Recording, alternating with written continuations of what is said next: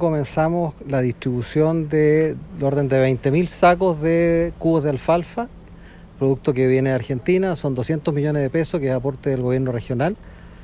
Y la idea es seguir sosteniendo, junto con los apoyos que estamos dando para que ellos vayan hacia la reconversión, a los crianceros de la zona de secano.